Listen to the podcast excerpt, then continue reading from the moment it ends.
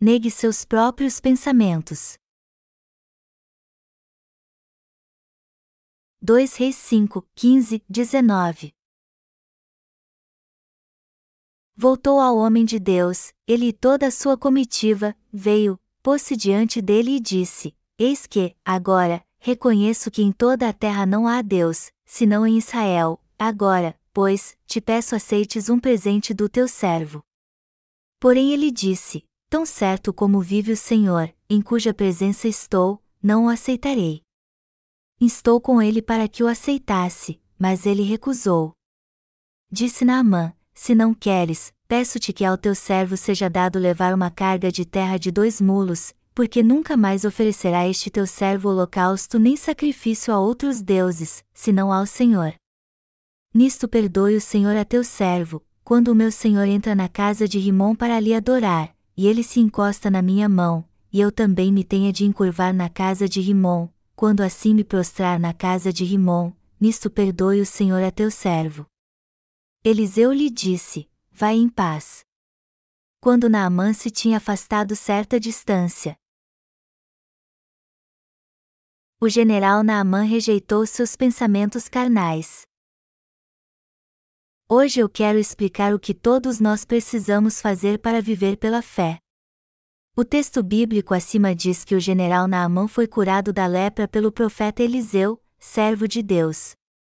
Naamã era comandante dos exércitos da Síria, e embora fosse muito honrado por ter feito muito pela sua nação, ele era leproso. E sua lepra já estava em estado tão avançado que para ele estava muito difícil levar sua vida conjugal e cuidar dos assuntos do seu país.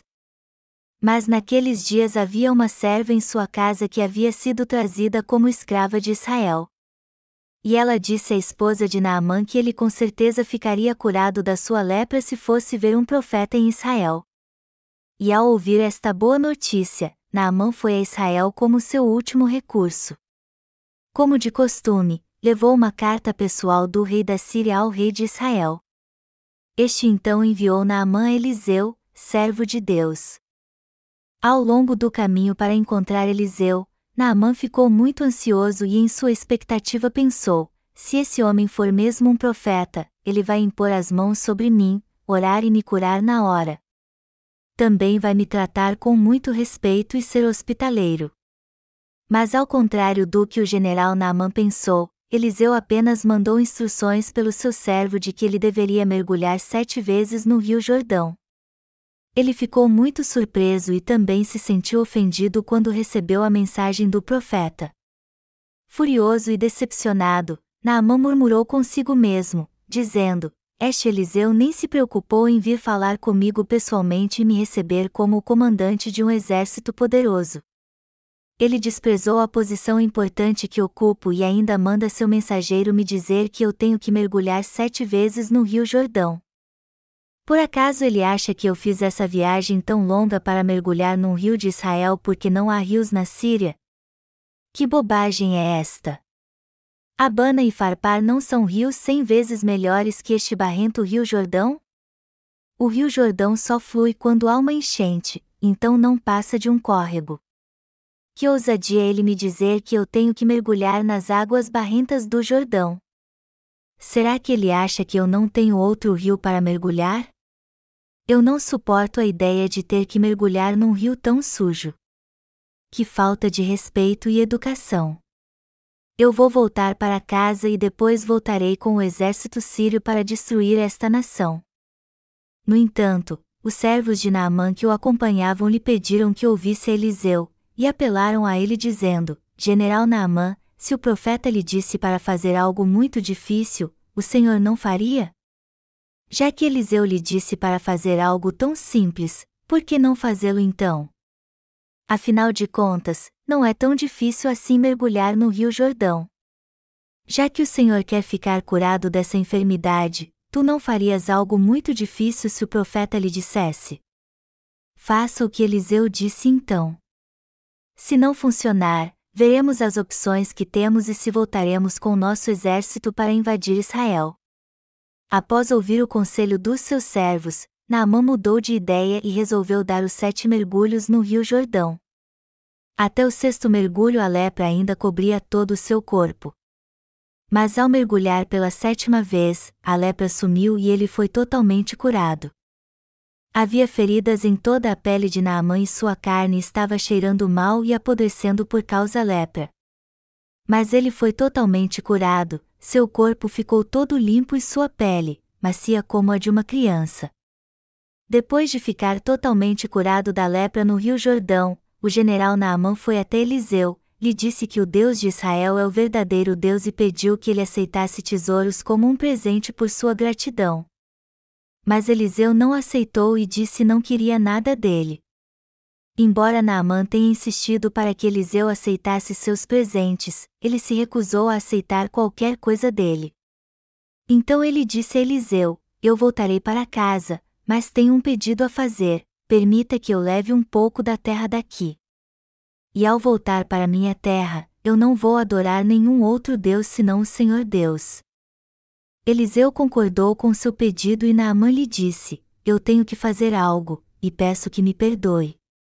Tenho que entrar com meu rei no templo de Rimon para que ele adore seus deuses. E como preciso ajudá-lo quando ele se ajoelha diante dos ídolos, eu não tenho outra opção senão me ajoelhar também. Eliseu lhe disse então para ir em paz. E como diz a Bíblia, quando Naamã se tinha afastado certa distância, com isso, o general Naamã perdeu as bênçãos espirituais.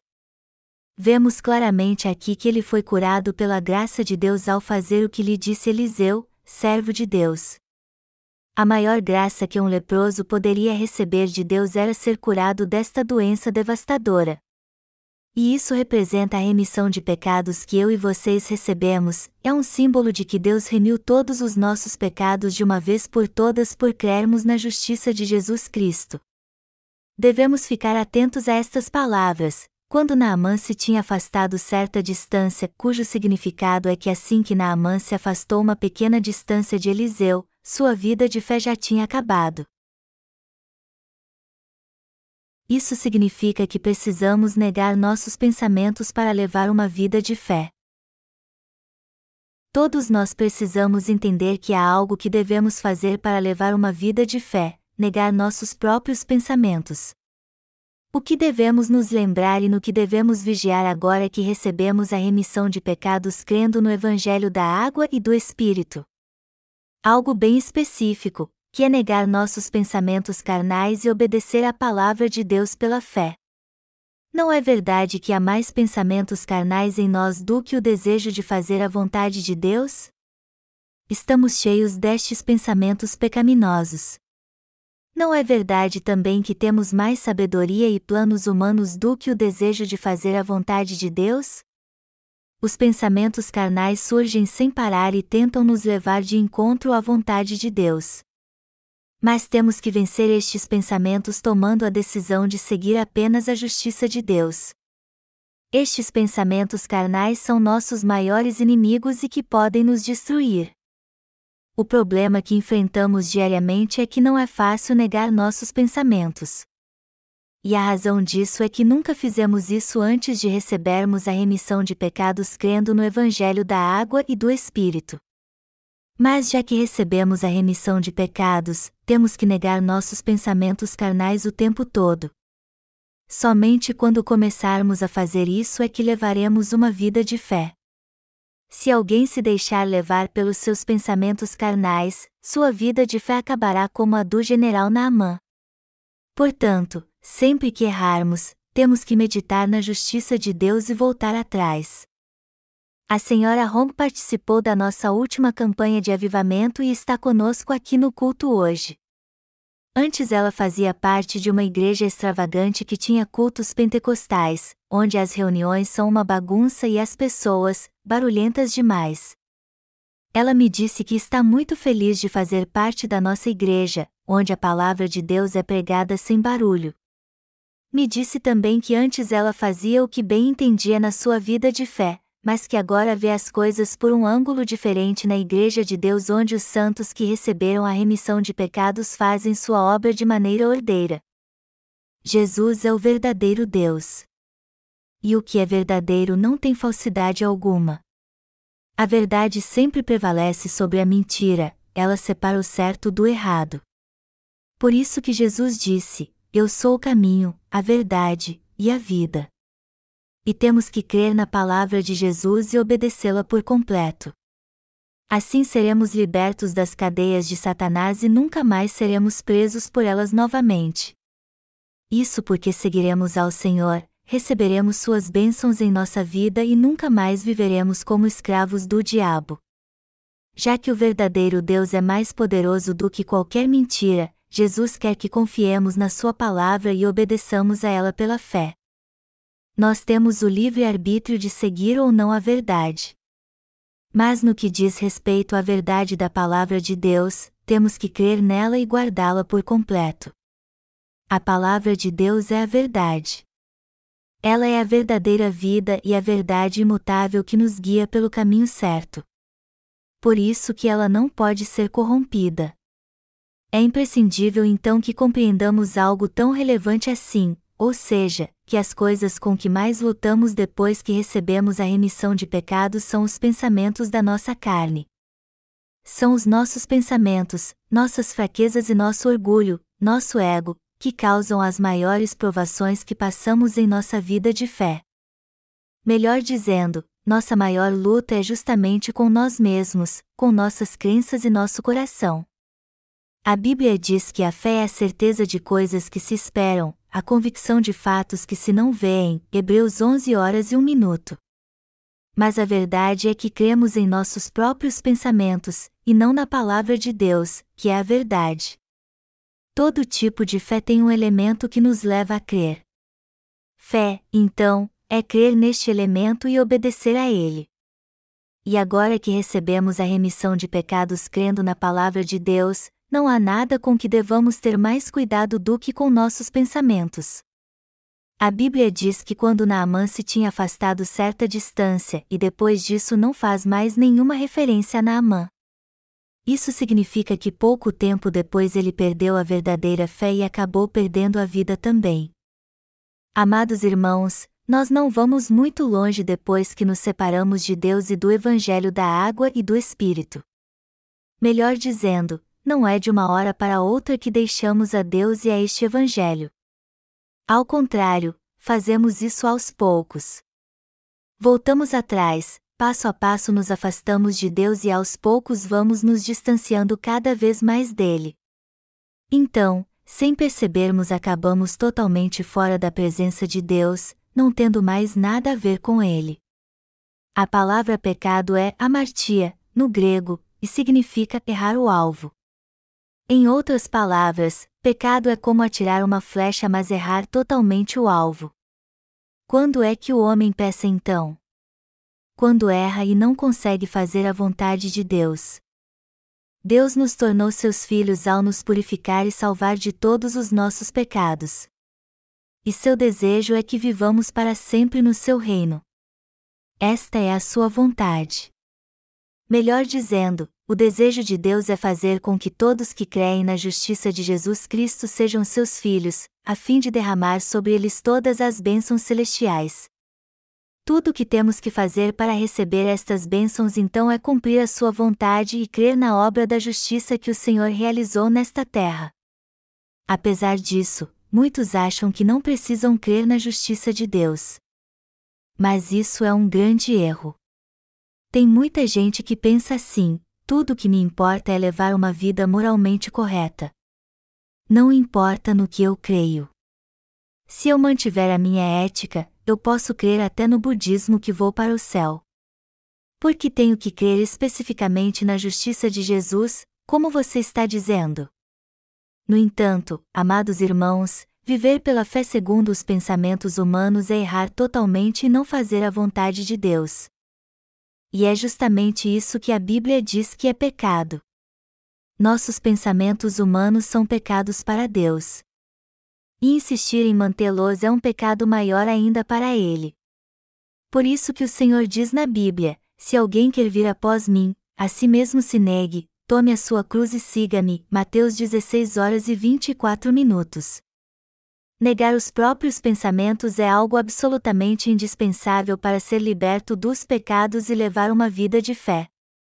Eu ainda tenho muitos pensamentos próprios que preciso negar. Então eu faço isso o tempo todo. Eu penso muitas coisas que sem sempre estão de acordo com a palavra de Deus. Mas se eu der lugar a estes pensamentos carnais, eu acabarei indo de encontro à vontade de Deus. Sendo assim, Sempre que meus pensamentos são contrários à vontade de Deus, eu os nego na mesma hora. Eu não me apego aos meus desejos. Amados irmãos, eu creio que todos vocês receberam a remissão de pecados crendo no Evangelho da Água e do Espírito. O que todos nós devemos lembrar para o resto da vida então? A necessidade de negarmos a nós mesmos diante de Deus. Viver pela fé é negar a si mesmo perante a palavra de Deus até a volta do Senhor.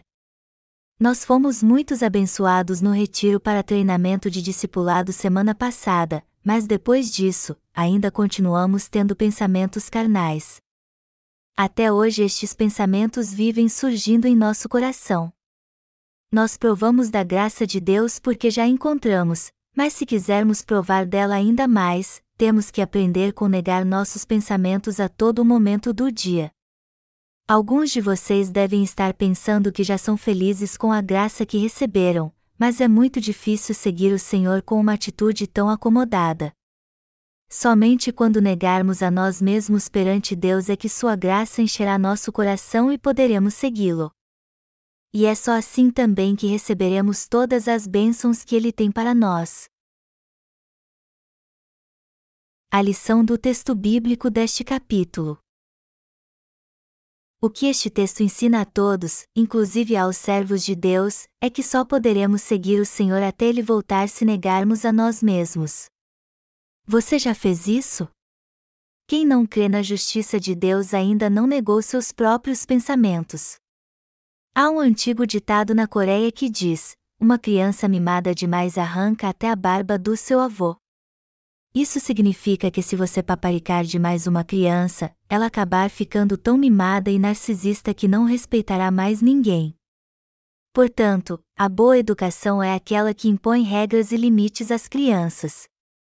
Do mesmo modo, se nós que cremos no Evangelho da água e do Espírito fizermos tudo segundo nossos pensamentos carnais, acabaremos indo de encontro à vontade de Deus. E apesar de sermos filhos de Deus, se não nos controlarmos, não poderemos levar uma vida digna de sermos chamados assim. Abraão gerou Ismael e Isaque, mas apesar de Isaque ser seu filho, ele o mandou embora de casa porque o concebeu em desobediência. Somente Isaque foi reconhecido por Deus como legítimo herdeiro de Abraão, porque foi gerado segundo a sua palavra. Dizemos que aqueles que rejeitam seus pensamentos e seguem o Senhor crendo na justiça de Deus são os que fazem parte do seu povo. Então, temos que negar nossos pensamentos carnais para sermos verdadeiros obreiros de Deus. Agora que recebemos a remissão de pecados, temos que negar nossos pensamentos se quisermos seguir a justiça de Deus e receber todas as suas bênçãos em nossa vida. Somente quando fizermos isso é que poderemos levar uma verdadeira vida de fé. Para recebermos a remissão de pecados, a primeira coisa que devemos fazer, e a mais difícil, é negar nossos pensamentos. Temos que negar nossos pensamentos carnais se quisermos seguir o Senhor corretamente. E isso é uma ordenança do Senhor. E nela não existe um traço sequer do pensamento do homem. Só poderemos ter a fé correta e verdadeira se negarmos nossos pensamentos perante Deus e seguirmos a sua justiça apenas. E já que agora entendemos isso então, todos nós temos que negar a nós mesmos diariamente e levar uma vida verdadeira de fé. Hoje eu não vou pregar muito para não deixá-los cansados. No retiro para treinamento de discipulado semana passada, eu pedi ao irmão Byunki para me ajudar nas aulas do Evangelho, mas ele hesitou um pouco. Ele parecia muito cansado por causa das lutas espirituais que tem travado com os novos convertidos. O irmão Jaemon, do qual ouvimos o testemunho de salvação agora há pouco, me disse que não poderia mais frequentar a Igreja de Deus. Isso tudo porque ele não consegue negar seus pensamentos. Ele precisa voltar atrás o quanto antes, crer na justiça de Deus e obedecê-la antes que seja tarde demais. Quem conhece a vontade de Deus, recebeu a remissão de pecados e conviveu com os justos na Igreja de Deus pode receber as suas bênçãos se deixar a Igreja? Claro que não. E os justos não podem perder tempo com estas pessoas. Mas o que acontecerá se elas negarem seus pensamentos diante de Deus? Todos que agirem assim e fizerem a vontade de Deus receberão suas abundantes bênçãos. Os que negam seus pensamentos receberão a graça de Deus em abundância, mas os que se recusarem a fazer isso não receberão nenhuma destas bênçãos. Deus reservou bênçãos espirituais especialmente para aqueles que procuram levar uma vida de retidão. Mas quem recebe estas bênçãos? Aqueles que negam seus pensamentos carnais e levam uma vida de obediência ao Senhor. Todos os tesouros guardados no reino dos céus pertencem àqueles que negam a si mesmos. O que nós que recebemos a remissão de pecados devemos fazer então? Negar a nós mesmos. Por que razão muitos não recebem a remissão de pecados depois que ouvem o Evangelho? Porque estão cheios dos seus próprios pensamentos e não querem negar a si mesmos. Mas se fizessem isso, receberiam a remissão de pecados na mesma hora. Só que negar a si mesmo, assim como receber as bênçãos de Deus, não é tão fácil assim. Jesus disse que aquele que quisesse segui-lo deveria negar a si mesmo. Negar a si mesmo significa negar a própria vontade, os próprios pensamentos, os próprios planos, e daí por diante. No entanto, isso é o que mais valorizamos e guardamos no coração. Não é difícil entender então por que achamos difícil negar a nós mesmos. Por este motivo que Jesus disse que se alguém quisesse segui-lo, deveria negar a si mesmo e até abrir mão da sua própria vida. Para ser sincero, Negar a si mesmo é extremamente difícil, significa abrir mão da própria vida para seguir o Senhor. E só quem faz isso é que pode segui-lo de fato. Sendo assim, os irmãos cuja fé cresceu desde que receberam a remissão de pecados podem muito bem seguir o Senhor, mas aqueles que a receberam recentemente acham isso muito difícil. Eles têm muitas dúvidas quando ouvem a palavra e sua primeira reação é resistir a ela quando isso acontece. Por este motivo que os novos convertidos precisam ser alimentados e nutridos constantemente depois que recebem a remissão de pecados e nascem de novo. Os bebês espirituais precisam ser alimentados com leite espiritual sempre que possível. Mas o que acontece quando eles faltam aos cultos da igreja por mais de uma semana? Eles acabam dando lugar aos seus próprios pensamentos e esquecem tudo o que ouviram na palavra de Deus eles precisam vir à igreja pelo menos uma vez por semana para ouvir a palavra, pois quando voltam para casa acabam esquecendo tudo o que ouviram aqui. Por isso que o primeiro ano é o mais importante para os novos convertidos. As crianças começam a andar depois de um ano de idade. E nesta idade já conseguem fazer muitas coisas que antes não conseguiam. Eles podem comer alimento sólido, conseguem segurar alguns objetos, pedem comida e até têm acessos de raiva. Então, você tem que olhar para si mesmo e ver se já alcançou ou não uma maturidade espiritual. Você é que tem que ver a necessidade de ser alimentado com regularidade e se ainda precisa negar a si mesmo. E os resultados na vida de quem tem este conhecimento e de quem não tem são muito diferentes. Então eu aconselho todos vocês a entender isso. Se vocês negarem a si mesmos e seguirem o Senhor somente por longos anos, coisas maravilhosas acontecerão em sua vida e sua fé vai crescer demasiadamente. Apesar de ser difícil seguir o Senhor no início, isso será mais fácil ao longo dos anos. Se você fizer disso um hábito, isso se tornará algo normal para você. Se você comparar seus pensamentos com os dos seus líderes na igreja quando eles lhe pedem para fazer algo, você verá que seus pensamentos não se comparam aos deles. Você acha que está no primeiro lugar quando está sozinho, mas quando está com os líderes da igreja, você vê que na verdade está em último. isso também acontece com os líderes da igreja. Eles também podem achar que estão em primeiro lugar, mas quando comparam a si mesmos com a palavra do Senhor, eles percebem que estão em último. Todos nós então não temos outra escolha senão negar a nós mesmos. Os sábios fazem isso, não é verdade?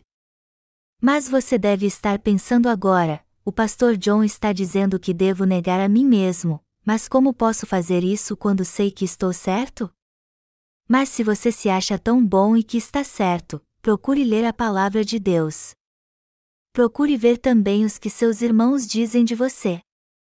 Então analise seus pensamentos e os conselhos que recebe deles para ver se você realmente está certo. E mesmo que seus pensamentos pareçam estar corretos, ainda assim você tem que negar a si mesmo. Você só acha que está certo porque não tem pleno entendimento das coisas espirituais, a verdade é esta. Palavras não podem expressar como é importante que você negue a si mesmo. E se você ainda não tem maturidade espiritual, há mais razões ainda para que você negue seus pensamentos. Quando você é novo na fé, seus líderes não insistem tanto que você negue a si mesmo.